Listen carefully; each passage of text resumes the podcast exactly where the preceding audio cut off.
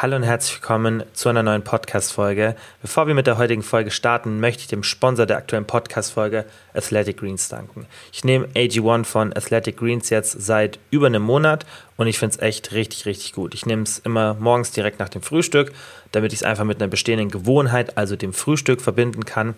Und bei neuen Gewohnheiten empfiehlt es sich eben, dass man die mit einer bestehenden verknüpft, ja. Und so mache ich es auch bei der Einnahme von AG1, ja. Und damit stelle ich einfach sicher, dass ich es nicht vergesse und es konstant einnehme, was einfach wichtig ist. Zum kleinen Messlöffel deckt ihr extrem viel ab 75 Vitamine, Mineralstoffe und andere Inhaltsstoffe und deshalb finde ich es auch so praktisch.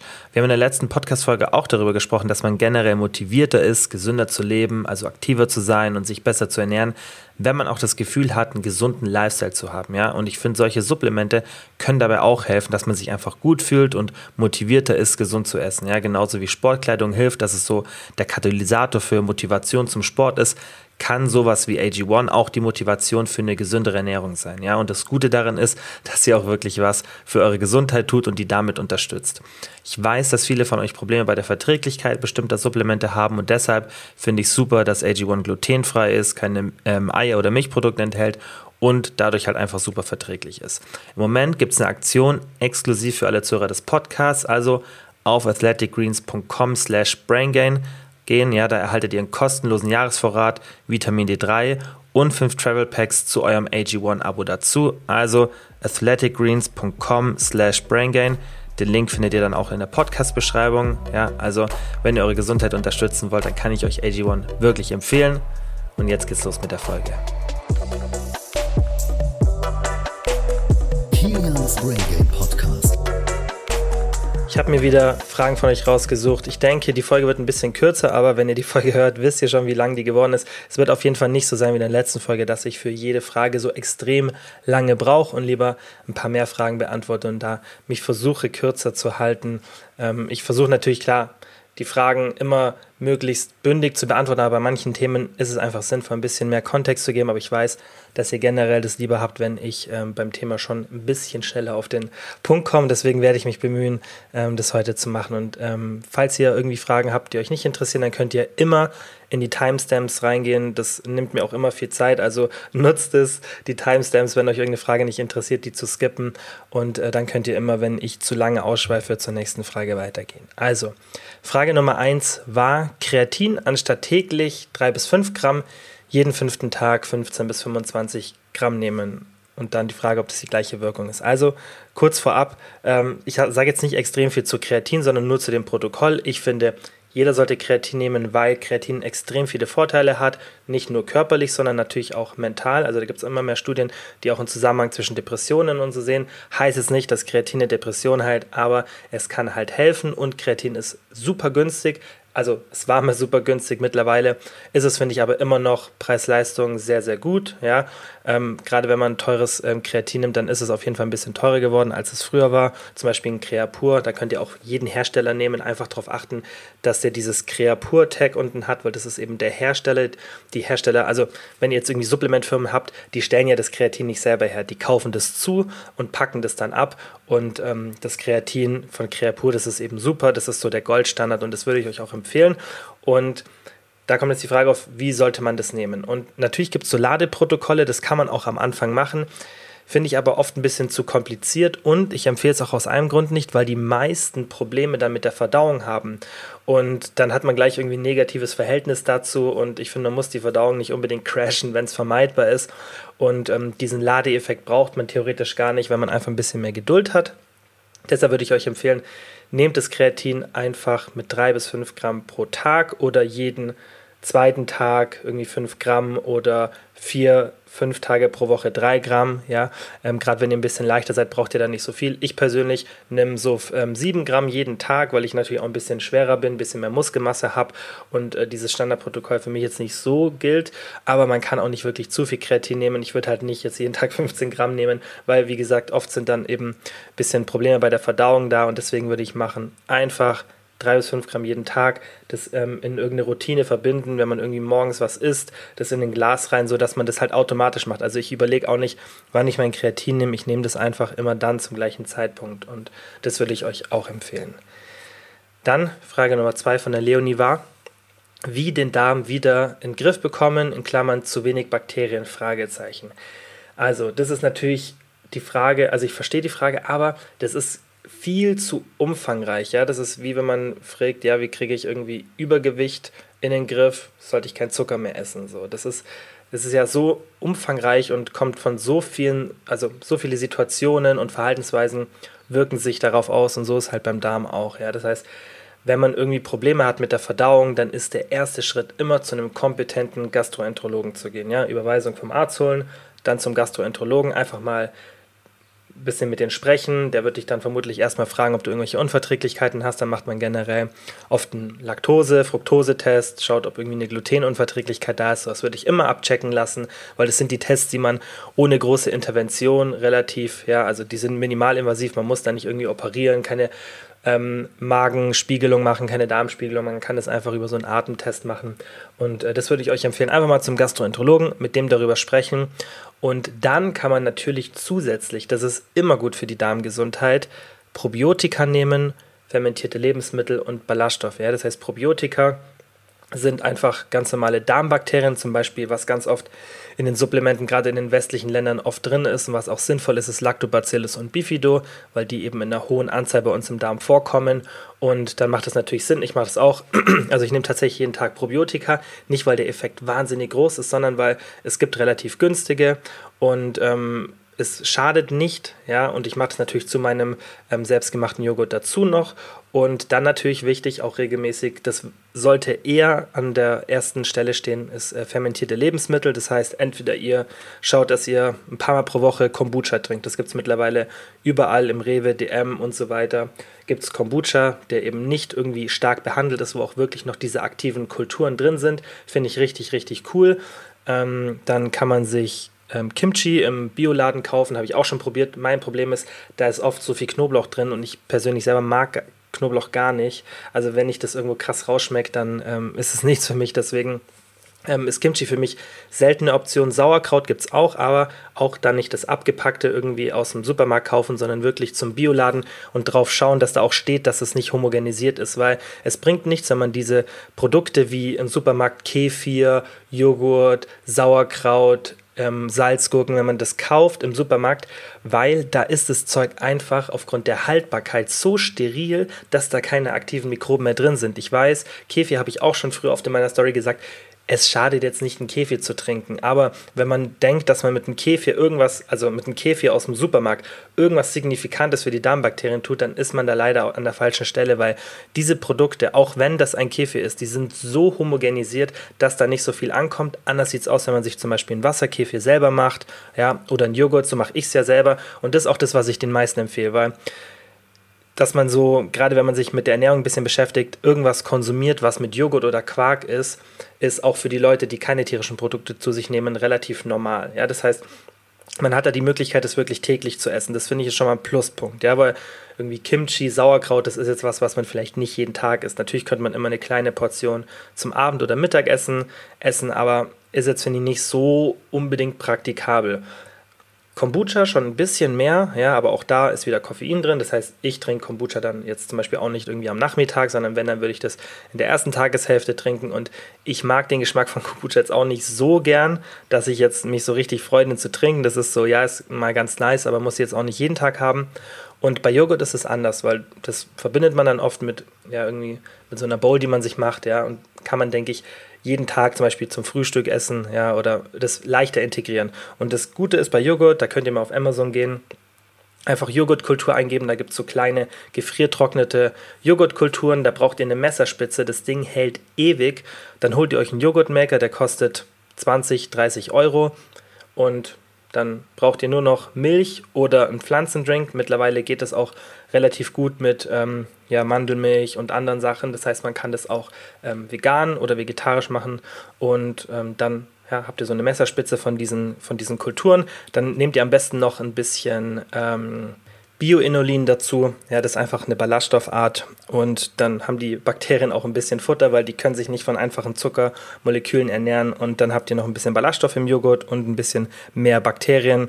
Ist auch relativ günstig, das Inulin. Und dann mischt ihr da einfach diese Messerspitze von dem, von dem gefriertrockneten, ähm, von den gefriertrockneten Darmbakterien rein also von den Kulturen, sind dann noch keine Darmbakterien von den Kulturen, ähm, macht einen Liter Milch, ja, oder eben irgendeinen Pflanzendrink, haut 5 bis 10 Gramm von dem Inulin rein und dann verrührt ihr das schön und dann packt ihr es in den Joghurtmaker und that's it. Ich mache meinen immer, weil das auch viele immer fragen, ich mache meinen immer auf 42 Grad für 11 oder 12 Stunden, mache einen Liter ähm, Milch, haltbare Milch mit 3,5% Fett und damit habe ich die besten Ergebnisse. Damit klappt es immer und ja, mit der Kultur ist relativ günstig und das würde ich euch empfehlen. Also sowas würde ich tatsächlich jedem von euch empfehlen, weil das ist das Beste, was ihr wirklich für eure Darmbakterien machen könnt. So ein Joghurt selber machen ist total easy, ist wahnsinnig gesund und kann man auch wirklich günstig in die Ernährung integrieren. Dann natürlich zusätzlich Ballaststoffe, das heißt, ihr müsst immer schauen, dass ihr entweder ein Probiotika-Supplement nehmt oder fermentierte Produkte. Ich würde euch sagen, eher fermentierte Produkte, die ich gerade angesprochen habe. Ja, das heißt,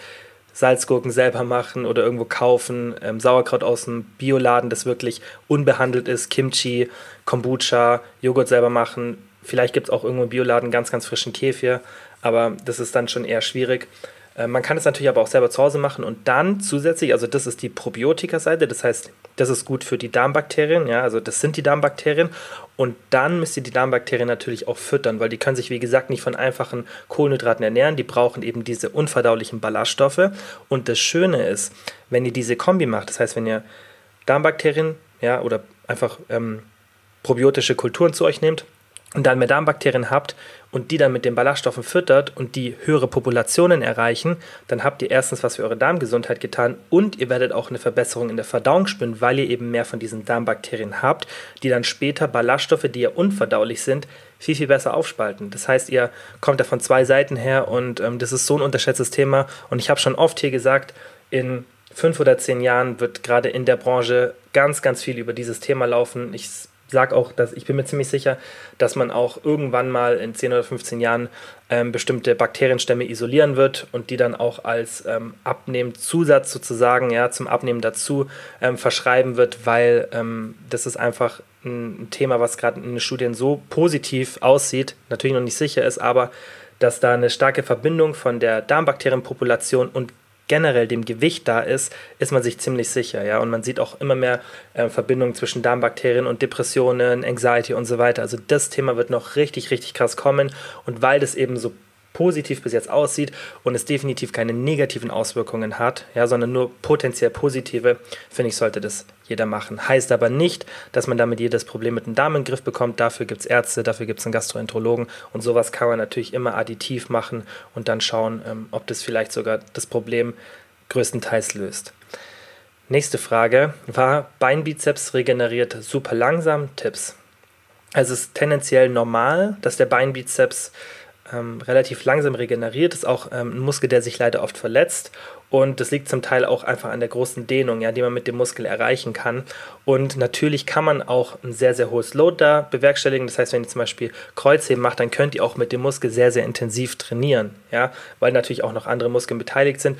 Und es liegt auch oft an der starken Dehnung, ja da einfach, wenn du merkst, der regeneriert langsam, dann schraub mal dein Trainingsvolumen ein bisschen nach unten, weil das ist oft so, dass man für die Beinrückseite ein bisschen zu viel macht und noch nicht so wirklich an das Volumen gewöhnt ist und dann muss man einfach schauen, ja, dass man das Volumen ein bisschen reduziert. Ja, das würde ich dir generell empfehlen, wenn du irgendwie merkst, du hast dauerhaft Muskelkater, das sollte ja nicht sein, ja, dass du dann schaust, okay, wo kann ich ein bisschen was vom Volumen ähm, diesen Muskel ein bisschen wegnehmen. Nächste Frage von der Vroni war, und da hoffe ich jetzt, mich kurz halten zu können, aber ich glaube, das interessiert auch viele. Alkohol und Training, wie machst du das? Ähm, also erstmal kurz, wieso die Frage kommt. Ich denke, weil viele in meiner Story sehen, dass ich auch ab und zu Alkohol trinke. Ich war sogar tatsächlich in den letzten drei Wochen, glaube ich, sechsmal weg, was ich davor ewig lang nicht war. Ich war früher, ich denke, die, die mir schon länger auf Instagram folgen, wissen, dass ich früher auch schon oft weg war.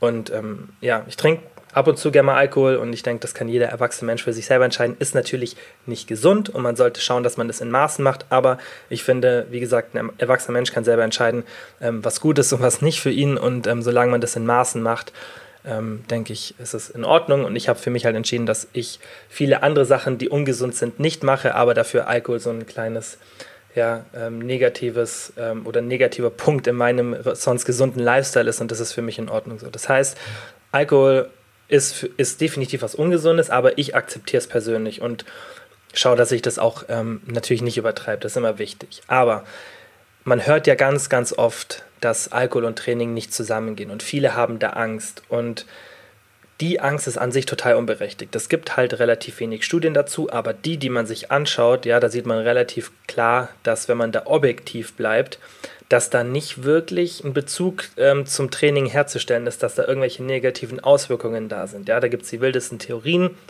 dass das Testosteron um so und so viele Tage sinkt, ähm, und dass die Proteinbiosynthese schlechter ist und, und, und. Aber das ist dann natürlich auch immer die Frage, was, wie wirkt sich das dann aus? Weil nur weil der Testosteronspiegel erstmal prozentual ein bisschen sinkt, ist es nicht eine Aussagekraft dafür, dass der Muskelaufbau eingeschränkt ist, auch wenn der Testosteronlevel relevant ist. Ja, aber das sind immer solche Sachen, die dann erstmal noch gar nicht so aussagekräftig sind und beim Endprodukt des Muskelaufbaus vielleicht gar nicht so viel ähm, zu tun haben. Die, also die eine Seite ist natürlich die Studienlage, die ist ein bisschen schwammig, finde ich, ähm, tendiert aber eher dazu, dass es vermutlich nicht so eine große Auswirkung hat, besonders wenn man nicht jeden Tag trinkt.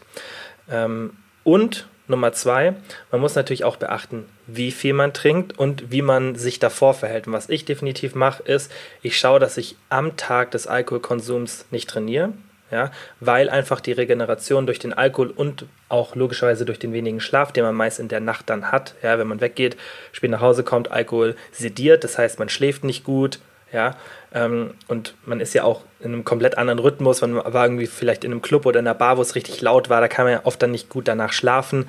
Und selbst wenn ihr dann sagt, okay, ich schlafe danach wie ein Stein, trotzdem wirst du nicht so gut schlafen, weil du bist durch den Alkohol sediert und der Alkohol beeinträchtigt deinen Schlaf. Das heißt, deine Regeneration ist schlechter und deshalb lasse ich das Training an dem Tag sein, weil ich mir nicht die Regeneration kaputt machen will. Dann trainiere ich lieber am nächsten Tag, sollte es möglich sein. Also ich hatte auch schon Fälle, wo ich ins Training gegangen bin mit so einem Kater und dann nach 20 Minuten gegangen bin, weil ich gedacht habe, okay, äh, sonst ja, passiert hier gleich was. Ähm, und dementsprechend ähm, muss man halt schauen, wie das geht. Ja, also man sollte sich jetzt nicht im Fitnessstudio übergeben müssen und ähm, muss einfach so ein bisschen auf den eigenen Körper hören, aber wenn man Karte hat und ein ähm, bisschen vorsichtig trainiert, natürlich auch passiven Verletzungen, dann kann man da auch ähm, am nächsten Tag trainieren. Und das gefällt mir tendenziell besser. Oder wenn ich weiß, jetzt zum Beispiel am Wochenende gehe ich weg, dann plane ich mein Training auch meistens so, dass ich sage, okay, wenn ich jetzt am Freitag weggehe, dass ich ähm, so viel schon trainiert habe, dass ich Freitag und Samstag nicht trainieren muss, dass ich dann halt eher am Sonntag oder am Donnerstag die Trainings habe. Das schaue ich dann, dass ich das auch so ein bisschen time. Muss man nicht machen, finde ich aber tendenziell besser. Und ich kann euch auch mal so ein bisschen erzählen, was ich anekdotisch sehe. Das heißt, was ich so in meinem Freundeskreis ähm, erlebt habe, weil ähm, natürlich auch meine Freunde ab und zu mal Alkohol trinken und wir alle so ein bisschen trainieren. Ähm, und da habe ich keinen gesehen, der irgendwie Probleme hatte, da Fortschritte zu machen aufgrund des Alkohols. Das heißt, es gab mal Phasen, da wir, sind wir öfter weggegangen, Phasen sind wir seltener weggegangen. Und im Endeffekt, ich persönlich bei mir habe nie einen richtigen Unterschied gesehen. Bei den anderen habe ich es auch nicht gesehen. Und ähm, ich habe auch Freunde, die haben mit ihre besten Fortschritte in dieser Zeit gemacht. Also man darf das Thema, ist klar, das ist halt immer anekdotisch, finde ich schwierig, aber bei Themen, wo halt nicht so viel Datenlage da ist, muss man sich immer ein bisschen auf anekdotische Situationen, also einfach auf Erzählungen, Beobachtungen verlassen.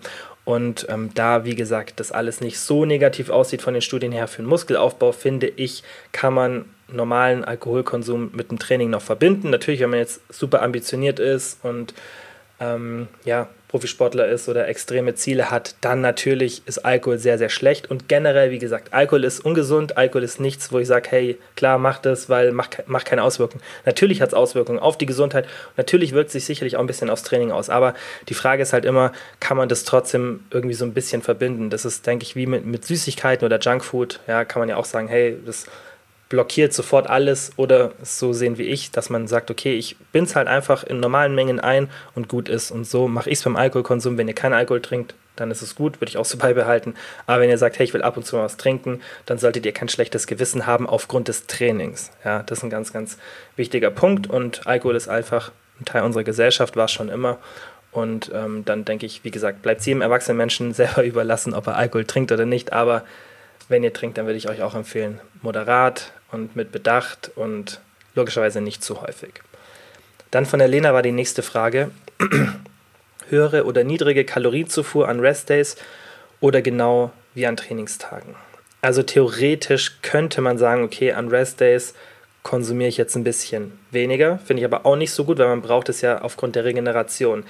Wenn man das so macht, dass man das unbedingt timen will, dann müsste man sich überlegen, okay, habe ich am Vortag, am Abend trainiert? Falls ja, dann würde ich an dem Restday auf jeden Fall genauso viel Kalorien wie sonst auch zu mir nehmen. Habe ich vielleicht am Vortag in der Früh trainiert, dann ist es vermutlich nicht mehr so extrem relevant, dass ich jetzt am nächsten Tag wieder genug Kalorien esse. Aber generell finde ich es einfach sinnvoller, ja, fürs Hungermanagement, wenn man eine möglichst gleichbleibende Kalorienzufuhr hat und sich auf solche Sachen nicht zu sehr fokussiert. Und das ist immer ganz, ganz wichtig. Klar kann man überlegen, was ist optimal, was ist nicht optimal, aber wieso, also ich sehe keinen Sinn dahinter, an den Rest-Days weniger Kalorien zu sich zu nehmen. Das könnte man höchstens machen, wenn man zum Beispiel in so einer Body Recomposition Phase ist, worüber wir auch schon gesprochen haben. Das heißt, so eine Veränderung der Körperzusammensetzung, dass man sagt, hey, an Rest-Days habe ich kein Training und ich bewege mich auch im Alltag nicht wirklich mehr. Also verbrauche ich weniger Kalorien. Also schraube ich hier meine Kalorien ein bisschen runter ja, damit ich eben auch an diesem Tag wirklich auf Erhalt bin oder in einem ganz leichten Defizit, 100, 200 Kalorien,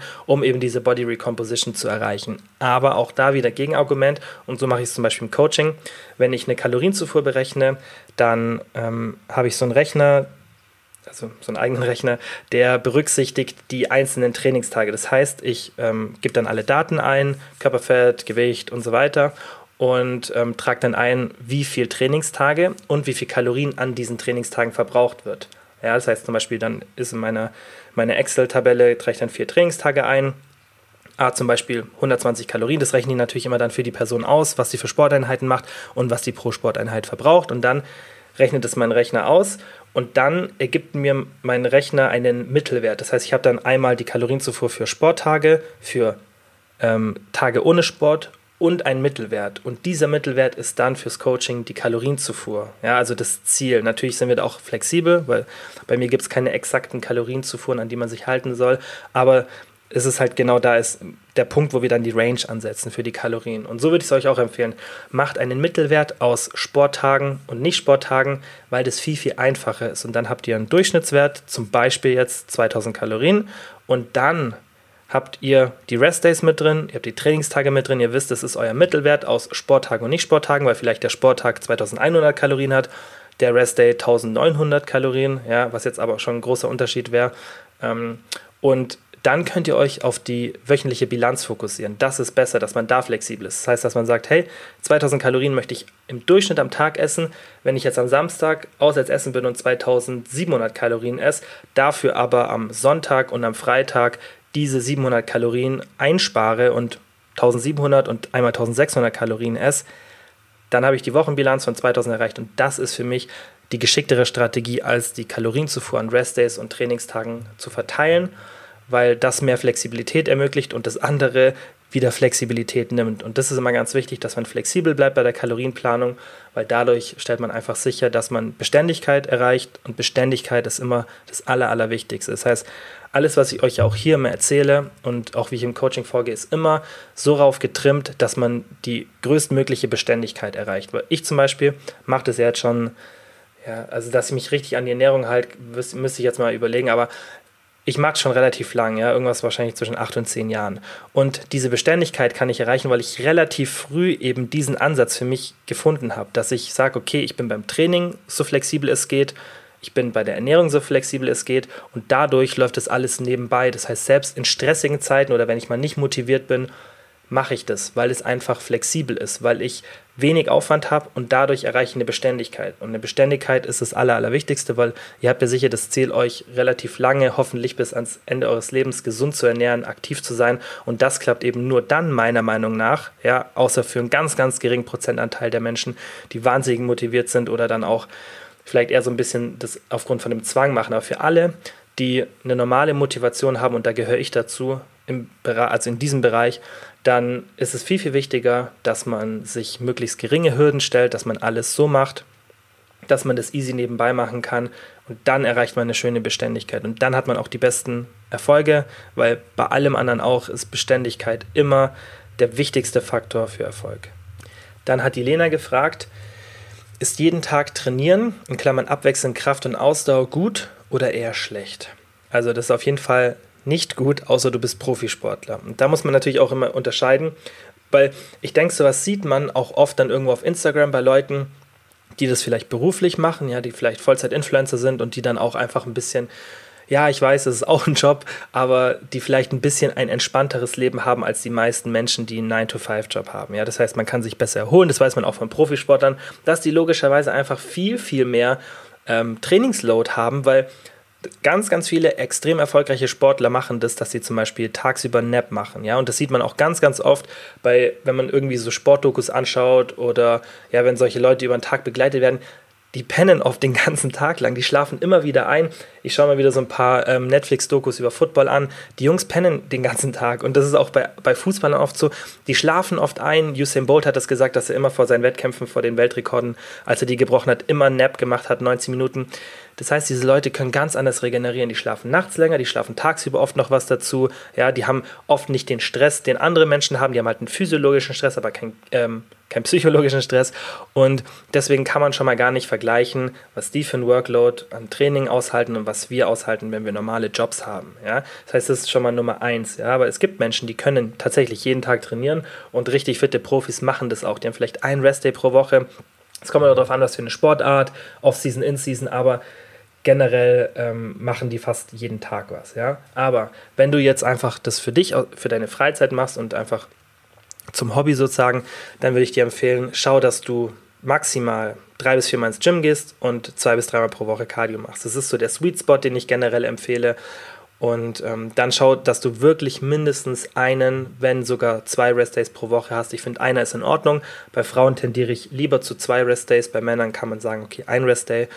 Und ähm, so mache ich es auch, ja. Also ich mache es zum Beispiel so, ich habe vier harte Gym-Einheiten, die sind aber wirklich hart, die sind ähm, 80, 90 Minuten lang und die sind auch eklig, also die sind intensiv. Das ist nicht so eine Trainingseinheit, die jetzt irgendwie entspannt ist. Das heißt, ich habe vier richtig harte Einheiten und dann mache ich außerhalb dieser vier Einheiten ein bisschen Cardio, also an anderen Tagen ähm, wenn ich Lust habe, gehe ich einfach ins Gym. Habe ich auch letztens, glaube ich, schon mal erzählt und mache so ein, in der Story habe ich es, glaube ich, erzählt, mache ich so ein Circle-Workout. Das heißt, dass ich einfach so, auf was ich gerade Lust habe, Ganzkörper mit hohen Wiederholungen, was mein Körper nicht belastet. Ja, wirklich so 20 bis 30 Wiederholungen, ganz leichtes Gewicht. Ja, dass ich das Krafttraining eher so ein bisschen als Cardio nutze. Und dann vielleicht noch, also mache ich zum Beispiel heute wahrscheinlich, dass ich irgendwie 30 Minuten ins Gym gehe, bisschen so durchpumpe weil ich noch ein bisschen erkältet bin. Und ähm, dann mache ich irgendwie noch 20 Minuten Cardio und that's it. Und das mache ich auch an Tagen, wo ich einen normalen Restday habe und oft noch Lust habe, Sport zu machen. Das ist bei mir auch oft so. Und dann würde ich eher so eine lockere Einheit empfehlen, aber nicht diesen ambitionierten Sport, wo man dann wirklich sagt, okay, ich jogge jetzt noch oder mache irgendwas, was wirklich ein hoher Stress für meinen Körper ist. Das ist ganz, ganz wichtig.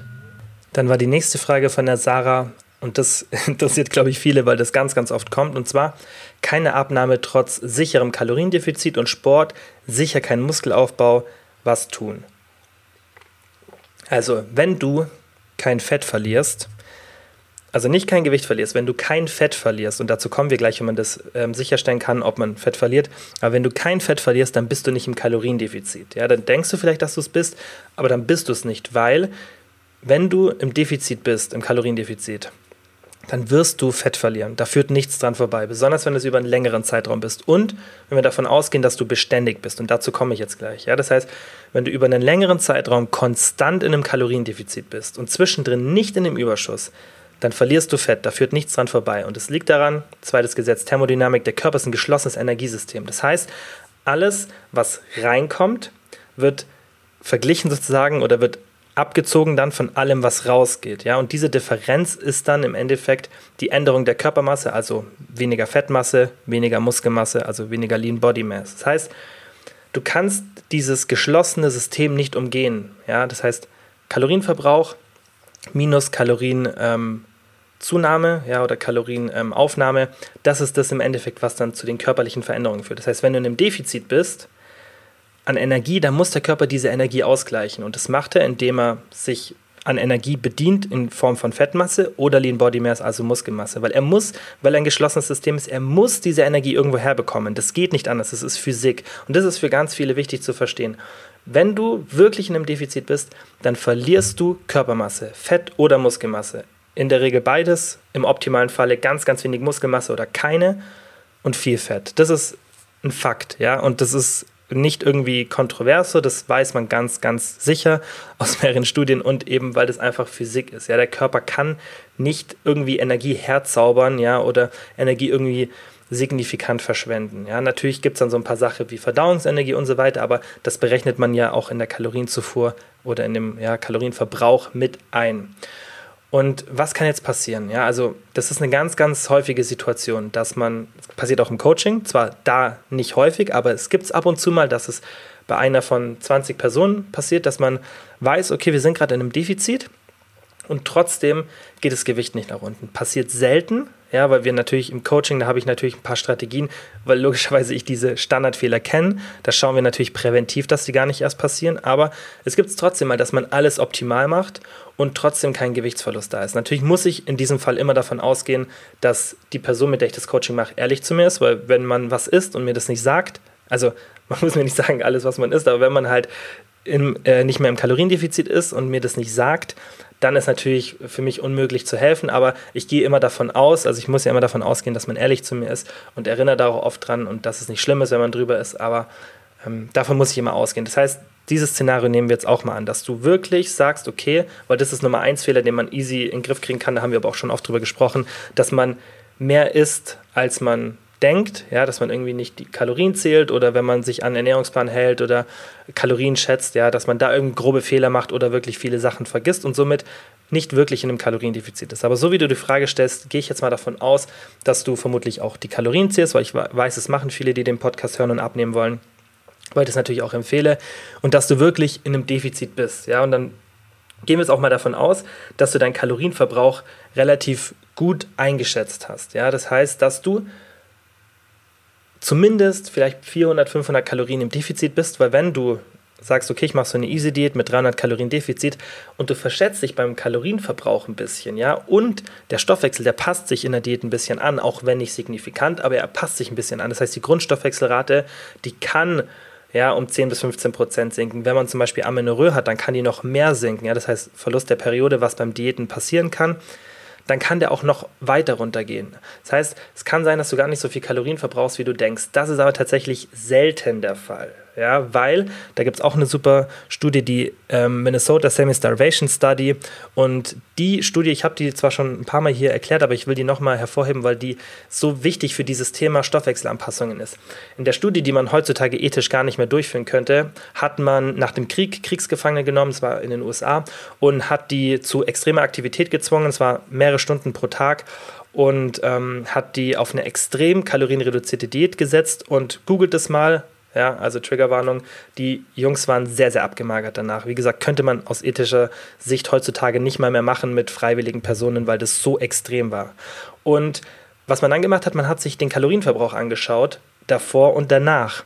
Und diese Studie ist so wahnsinnig wichtig für das ganze Feld, weil man das nicht mehr replizieren kann. Aber sie wurde gemacht und man kann ja die Ergebnisse trotzdem noch auswerten, auch wenn es ähm, natürlich nicht schön war, dass sie das gemacht haben. Aber was man in der Studie gesehen hat, ist, dass der Stoffwechsel nicht kaputt geht, nicht einschläft. Der erholt sich wieder danach, wenn Korrekturen von weniger Gewicht berücksichtigt werden, weil logischerweise verbraucht man nach einer Diät weniger Kalorien als zuvor weil man einfach auch weniger wiegt. Aber wenn man diese ganzen Faktoren rausrechnet und das berücksichtigt, dann sieht man, dass der Stoffwechsel in der Diät nicht signifikant langsamer wird und auch nicht danach signifikant langsamer ist.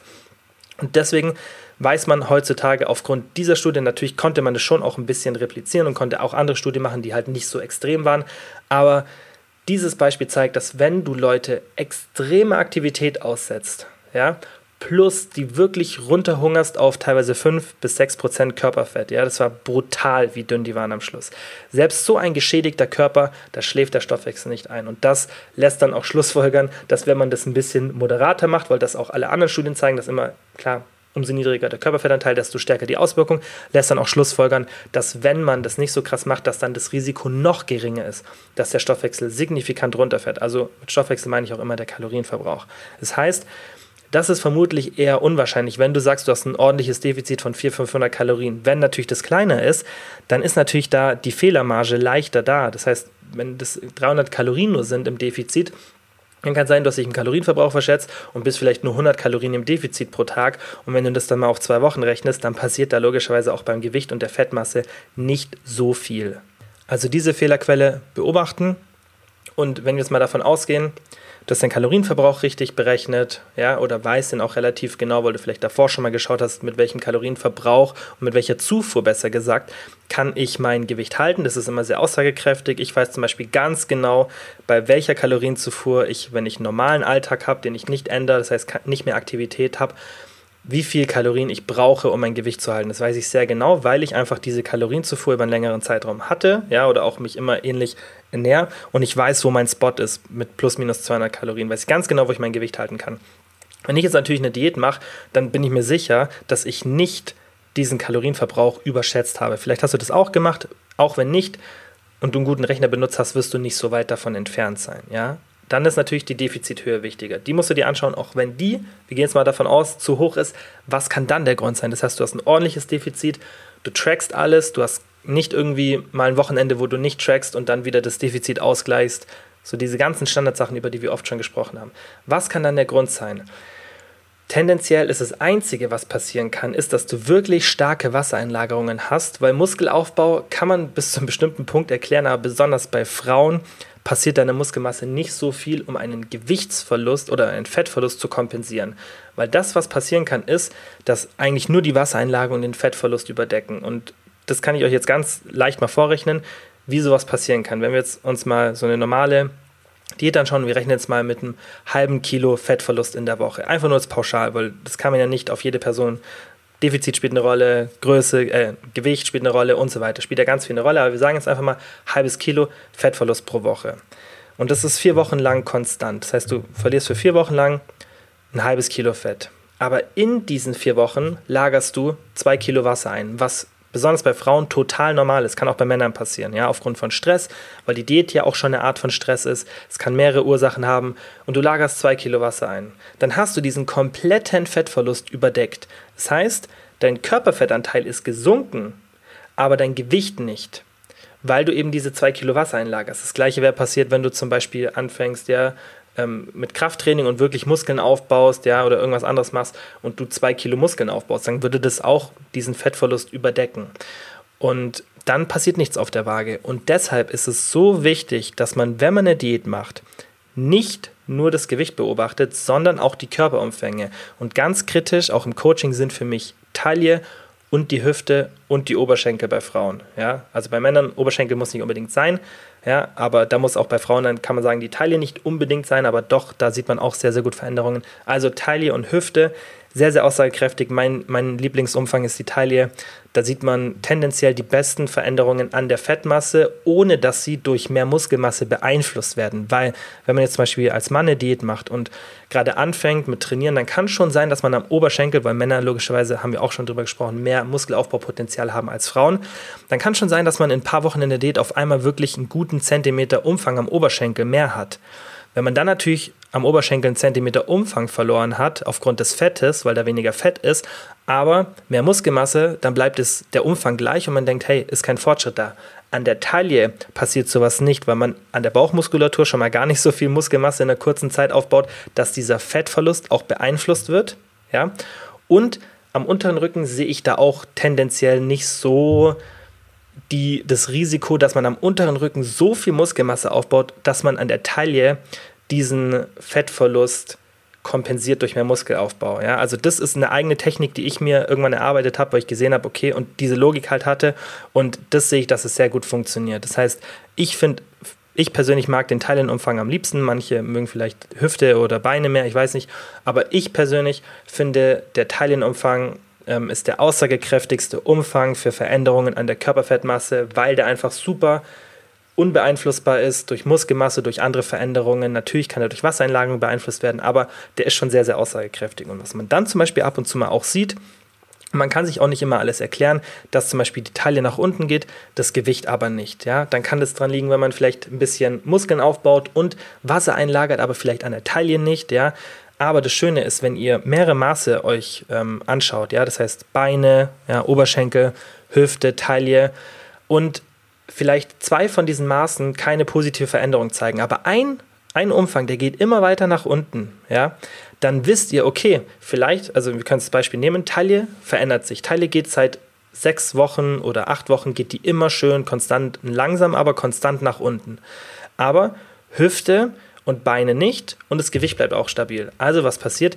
Du lagerst Wasser ein, aber eben genau an der Hüfte und an den Beinen und an der Taille bist du vielleicht genetisch bedingt nicht so Wassereinlagerungs ähm, ja, dass da irgendwas passiert. Und dann hat man auch wieder die Gewissheit, okay, ich verliere gerade Fett, aber mein Gewicht stagniert halt, weil ja, ich Wassereinlagerungen habe. Und was ganz, ganz wichtig ist, was ihr dann machen solltet, ihr wiegt euch ja normalerweise beim Abnehmen täglich oder mehrmals pro Woche, dann schaut mal, ob ihr vielleicht ab und zu mal so ein Tiefstgewicht habt, ja, dass das Durchschnittsgewicht zwar immer relativ unverändert ist, aber vielleicht habt ihr einmal so einen Tag, der wirklich ganz, ganz tief ist. Und das ist dann euer echtes Gewicht, weil da ist dann der Tag, wo ihr die Wassereinlagerung verloren habt und am nächsten Tag sofort wieder gezogen habt. Das passiert natürlich leider auch sehr oft. Aber dann hat man diesen einen Tag und dann weiß man, ah, okay, da ist unser echtes Gewicht, ja, und dann weiß man auch, dass die Diät funktioniert. Es ist ein wirklich, wirklich schwieriges Thema.